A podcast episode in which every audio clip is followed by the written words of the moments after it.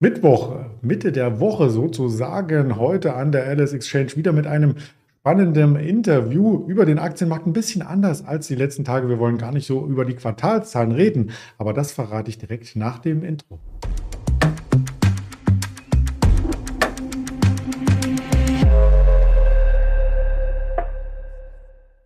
Und wenn ich sage, wir machen es ein bisschen anders als sonst, dann weiß man vielleicht schon, der Kai ist heute mein Gast. Bevor ich ihn hinzuschalte, noch der Risikohinweis, denn all das, was wir sagen, ist nur unsere persönliche Meinung.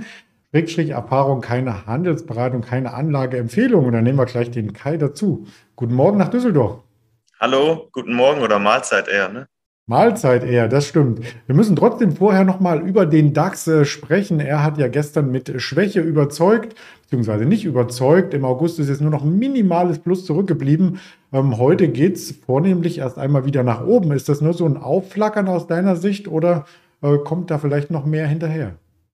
Ja, du hast schon recht. Gestern ist der, äh, der US-Markt ein bisschen in die Knie gegangen, vor allem Nasdaq war 1,2 Prozent äh, leichter. Das hat natürlich auch dann unsere Preise gestern beeinflusst und auch äh, erstmal die Eröffnung heute. Dann ähm, kam es halt noch so, dass die Asiaten äh, durch die Bank eigentlich eher schwächer waren. Da kommen wir gleich nochmal drauf zu sprechen. Aber ähm, deswegen sind wir heute Morgen auch erstmal tiefer gestartet, haben uns jetzt wieder ins Plus gearbeitet. Äh, was, halt, was man halt merkt, ist, dass der Markt sehr nervös ist im Vorfeld von den Konsumerpreisen die nämlich heute um 14.30 Uhr anstehen. Und ähm, ja, da äh, reden wir gleich auch nochmal kurz drüber. Aber das ist so ein bisschen, merkt man, dass gestern ähm, gestern Nervosität aufkam, dass heute der Markt eher ein bisschen noch äh, nervös ist und halt eben mit Spannung diese Konsumerdaten abwartet, also die Inflationsdaten. Ja, das sind sozusagen die Verbraucherpreise. Die gab es auch aus Deutschland schon heute Morgen, sind aber weltwirtschaftlich gar nicht so entscheidend aus Deutschland wie die aus den USA. Denn dort ist die Notenbank ja hellwach, möchte die Inflation bekämpfen. Und bei diesem Anstieg, ich habe das mal mitgebracht von den letzten Monaten, ist es auch kein Wunder, dass man da drauf schauen muss.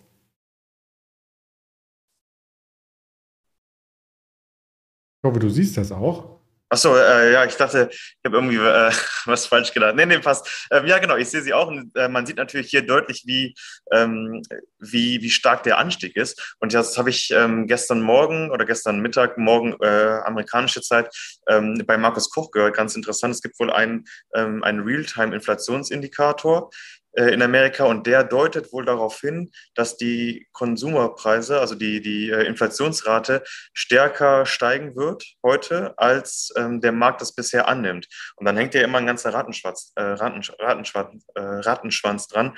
Ähm, je stärker diese Konsumerpreise steigen, desto mehr gerät die FED unter Zugzwang. Die nächste Zinserhö äh, äh, Zinsanhebung ist im September geplant. Da geht der Markt eigentlich von einem Dreiviertel Prozent aus, also 75 Basispunkte. Jetzt ist es aber so, und das war gestern die Argumentationskette, warum auch dann ähm, vielleicht nochmal Nervosität reinkommt und deswegen auch vielleicht Nervosität im Nachgang der Zahlen heute, ähm, dass vielleicht diese 75 Prozent nicht mehr standhalten, sondern wenn die Inflation weiter steigt, ob man dann vielleicht sogar im September ein ganzes Prozent anpasst von Seiten der FED ähm, und das wiederum dann Druck auf die Märkte und vor allem auf die Tech-Aktien äh, ausüben würde. Du bist ja auch schon lange am Markt und kannst sicherlich beurteilen, ob da vielleicht die äh, Fed ein bisschen zu schnell nach vorne prescht. Erst hat sie zu lange gewartet, äh, hat man ihr angekreidet, kritischerweise. Und jetzt äh, diese ganzen krassen und schnellen Zinsschritte hintereinander. Das ist ja nichts, was in einer Woche später wirkt, sondern auch ein bisschen zeitverzögert. Kann es dadurch nicht noch eine schlimmere Rezession geben in den USA? Ja, möglich ist das, auszuschließen ist auf gar keinen Fall. Was man schon merkt, ähm, und diesen Eindruck vermittelt die FED tatsächlich im Moment, ähm, dass sie halt lange Zeit davon ausgegangen sind, dass die Inflation nur äh, übergangsweise ist und ähm, die Daten eben jetzt eine andere Sprache sprechen und dass man jetzt so ein bisschen ähm, ja, Panik bekommt, hat man fast schon das Gefühl, beziehungsweise mit aller Macht versucht, das äh, Inflationsgespenst wieder zu vertreiben. Ähm, man hat äh, im Vergleich dazu die EZB, die für viele hier eigentlich zu langsam agiert, natürlich auch noch ganz andere politische Rahmenbedingungen hier hat, als das in Amerika der Fall ist. Aber es kommt zumindest so rüber, ähm, dass die, äh, dass die FED nicht mit der vollkommenen Souveränität arbeitet. Andererseits, vielleicht kommt es nur so rüber, Leute, die da arbeiten, die Volkswirte, ähm, die werden ja auch irgendwas gelernt haben. Also da denke ich mal, dass die, dass die auch sich irgendeinen Plan äh, verschreiben und ob es dann am Ende jetzt zu, zu krass gewesen ist äh, mit den Zinsschritten oder zu lax vielleicht sogar noch, das wird man dann erst äh, in der Rückschau betrachten, äh, be äh, mhm. bewerten können. Mhm. Ja, du hast die EZB mit angesprochen. Das wirkt sich natürlich dann auch immer das Zinsgefälle oder der Unterschied zwischen Europa und USA auf die Einheitswährung aus, Euro, US-Dollar. Wenn die Zinsen jetzt weiter anziehen sollten in den USA, in Europa vielleicht gar nicht so schnell oder gar nicht mehr, äh, dann dürfte auch die Parität äh, bald mal wieder auf der Agenda stehen, oder? Ja, das könnte ja heute schon äh, in Angriff genommen werden tatsächlich. Also wenn die Konsumerpreise wirklich äh, schlechter ausfallen, also höher ist in dem Fall dann schlechter äh, ausfallen als erwartet. Ähm, und damit eine äh, stärkere Zinserhöhung in Amerika doch wieder äh, ein Thema wird, dann wird das auch den Dollar wieder stärker machen, ähm, auch im Vergleich zum Euro, aber auch vor allem noch viel mehr im Vergleich zu den, äh, zu den anderen Währungen, vor allem aus den, aus den Emerging Markets, weil ähm, da dann vor allem Kapital abfließen wird, das dann in den Dollarraum gebracht wird, äh, eben um dann die sicheren, höheren Zinsen in Amerika ähm, zu verdienen, anstatt ja, Zinsen in Staatsanleihen zu verdienen, die ein höheres Risiko haben, Auswahlrisiko, politisches Risiko, als das in Amerika der Fall ist.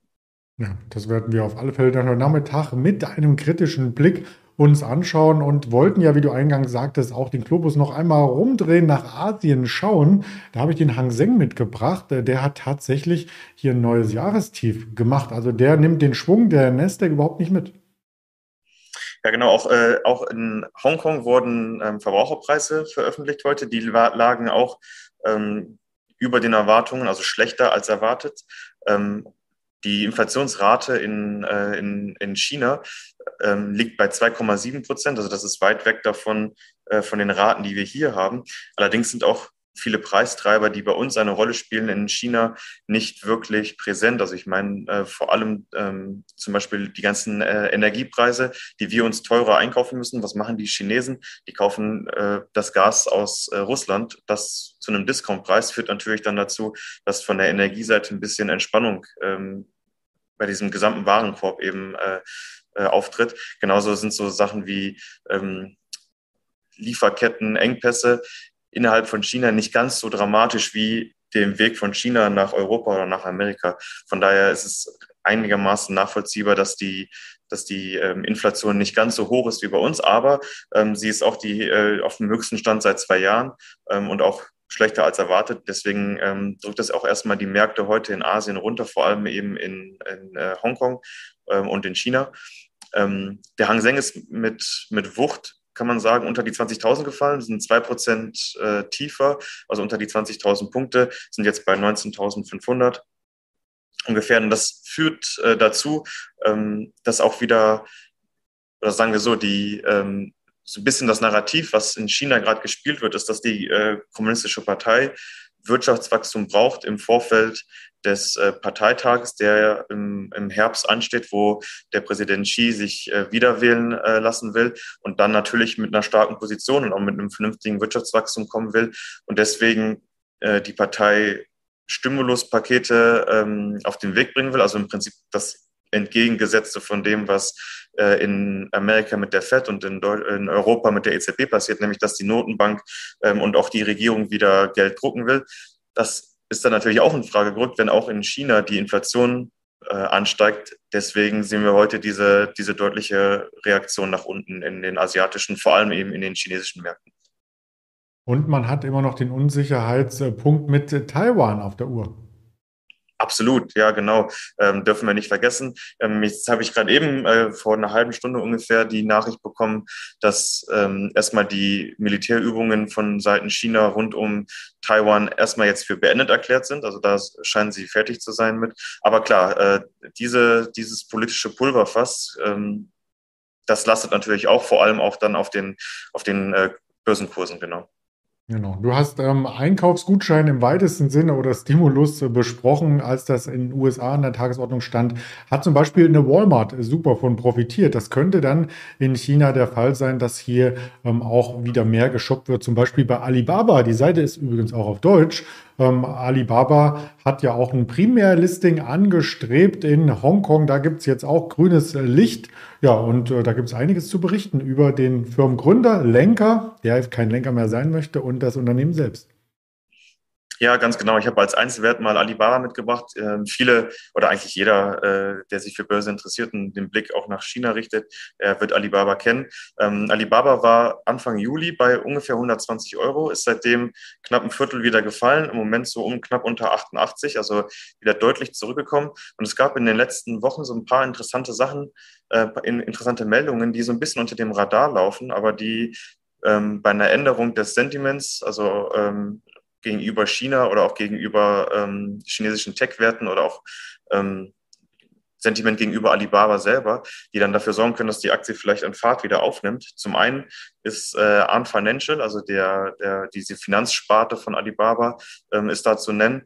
Ähm, Jack Ma gibt wohl die Kontrolle ab. Er hat äh, über Beteiligungsfirmen äh, kontrolliert er über 50 Prozent der Anteile an äh, Ant Financial und ähm, diesen Anteil will er reduzieren und äh, zwar auf, auf so unter eine Sperrminorität zu kommen. Und diese Anteile sollen wohl verteilt werden auf das äh, Management von Arn Financial, das wiederum seinen ähm, Partnerstatus bei Alibaba äh, jetzt aufgegeben hat, also dass sie nicht in einer Doppelrolle äh, fungieren. Um, und das sorgt so ein bisschen dafür, dass diese, ähm, dass diese Fantasie, dass das IPO von Arndt endlich über die Bühne gehen könnte, ähm, dass die wieder aufflammt, diese Fantasie.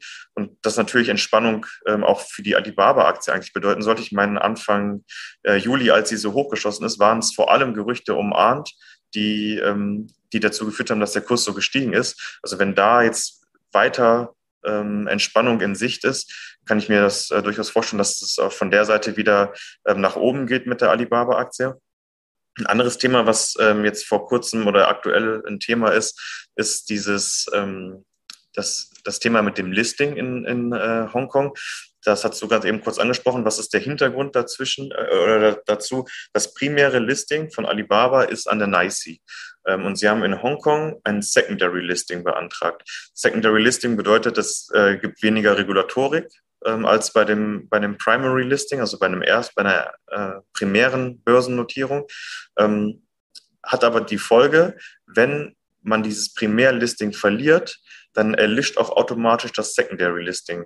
Und äh, im Prinzip für Alibaba ist es ein, ein formaler Prozess, ähm, das zu ändern. Aber es gibt auch ganz viele Firmen, die, für die ist das nicht so einfach, weil man auch dann wieder, um sich listen als Primärbörse an der Hongkong Stock Exchange äh, sich listen zu lassen, muss man wiederum natürlich ein paar regulatorische Voraussetzungen erfüllen. Nicht jedes Unternehmen, das in Amerika gelistet ist, erfüllt diese Voraussetzungen, Alibaba aber schon.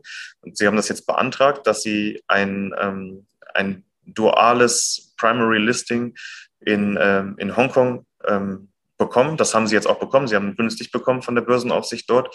Bedeutet im Umkehrschluss, lange Rede, kurzer Sinn, diese, die Listing-Sorgen, die es rund um Alibaba, ähm, natürlich auch um andere chinesische ADRs gibt, aber vor allem auch um AD, äh, Alibaba, ähm, die sind eigentlich, spielen eigentlich keine Rolle mehr, weil selbst wenn sie in, ähm, in, in äh, Amerika delistet wird, dann ist diese, sind die ADRs vollkommen wechselbar in die, ähm, in die Hongkong-Gattung. Und die Hongkong-Gattung bleibt auch bestehen, auch wenn, wenn das äh, Listing in, äh, an der NICE gecancelt wird. Von daher gibt es eigentlich für Investoren keine, keine, keinen Grund, äh, aus Panik jetzt die Akte zu verkaufen.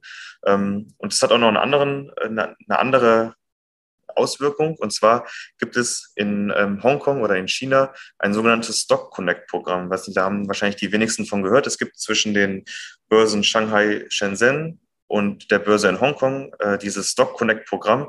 Und dann gibt es zwei Richtungen, einmal äh, die Northbound Richtung und einmal die Southbound Richtung.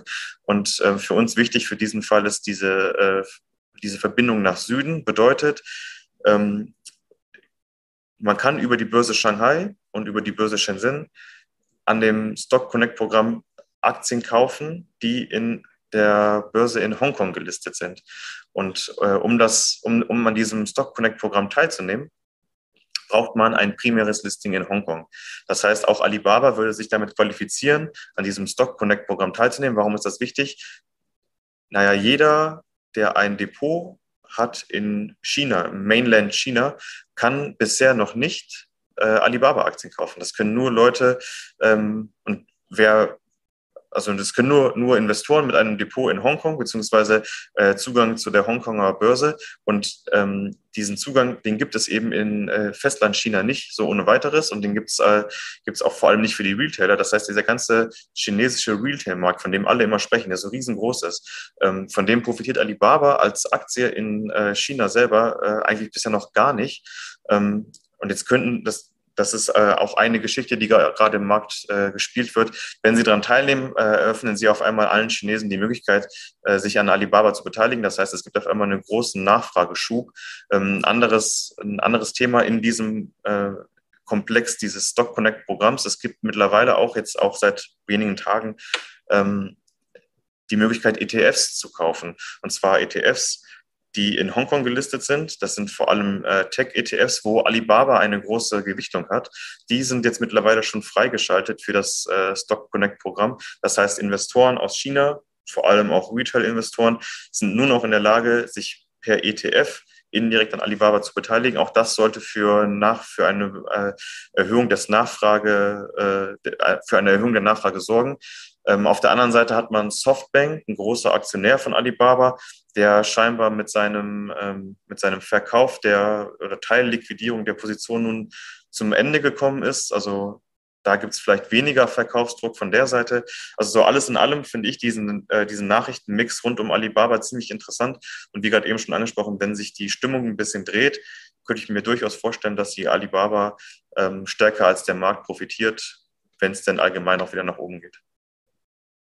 Ja, vor allem geht man auch weitere Kooperationen ein mit anderen Firmen in China. Ich habe hier noch eine Meldung mitgebracht, die ist relativ frisch über die Ticker gekommen mit Xpeng, mit dem ähm, Elektroautobau aus China wurde eine Kooperation eingegangen, weil Xpeng natürlich die ganzen Daten vom autonomen Fahren, diese ganzen Kameraeinstellungen und so weiter auswerten muss.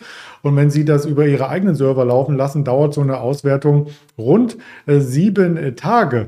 Ja, und äh, wenn man die Cloud-Services von Alibaba dazuschaltet, das ist so ähnlich wie die Erforschung des Universums, wo man ja auch Rechenkapazitäten bündelt, dann dauert es nur eine Stunde. Und diesen Deal ist man eingegangen und vielleicht kann da Alibaba ähm, damit auch Werbung machen und für andere äh, die Rechenzentren ein bisschen zur Verfügung stellen. Das fand ich auch ganz interessant.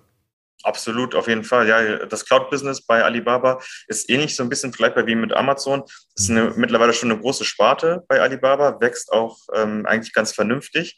Ähm, man muss so ein bisschen sehen, dass äh, das Cloud-Business in, in, in, China, obwohl die ähm, gefühlt technologisch sehr viel weiter sind, als wir das sind, aber äh, gerade so was diese Cloud-Sachen äh, angeht, ähm, scheinbar noch nicht so so sehr äh, im, im täglichen Leben so angekommen ist, wie das bei Amazon der Fall ist zum Beispiel. Ähm, von daher kann ich mir das sehr gut vorstellen.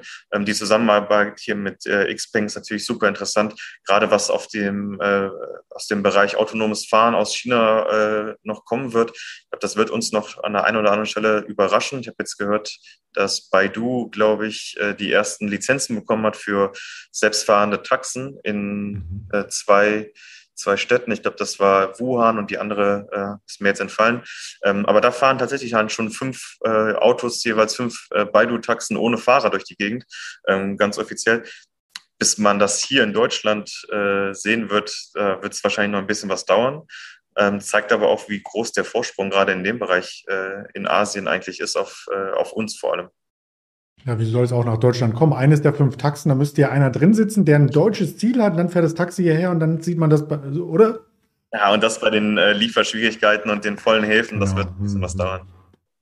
Verstehe, verstehe. Ja, die operativen Ergebnisse waren auch äh, äh gut. Also die gab es ja erst Quartalszahlen vor wenigen Tagen oder zumindest äh, besser als erwartet. Und du hast ja schon gesagt, wenn das Sentiment da dreht, vielleicht ist da auch noch was drin. Das war ja fast eine Sondersendung zu Alibaba. Lass uns noch mal auf ein paar andere Werte schauen, die heute Quartalszahlen melden. Da haben wir vorbörslich eine Wix, eine Wendy's und eine Jumia. Und was hatte ich noch mir notiert als wichtig? Die PaySafe, die könnte auch noch interessant werden. Verbraucherpreise gab es aus Deutschland schon, hatten wir erwähnt, und aus Amerika. Das ist das, was mit Spannung erwartet wird. Also 14,30 genau hinschauen.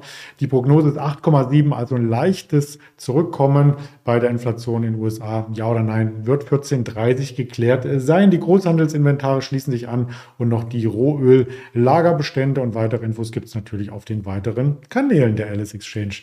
Dann sage ich ganz großes Danke für deine umfangreiche Analyse zu dem Wert und zu den Märkten und bis bald, Kai.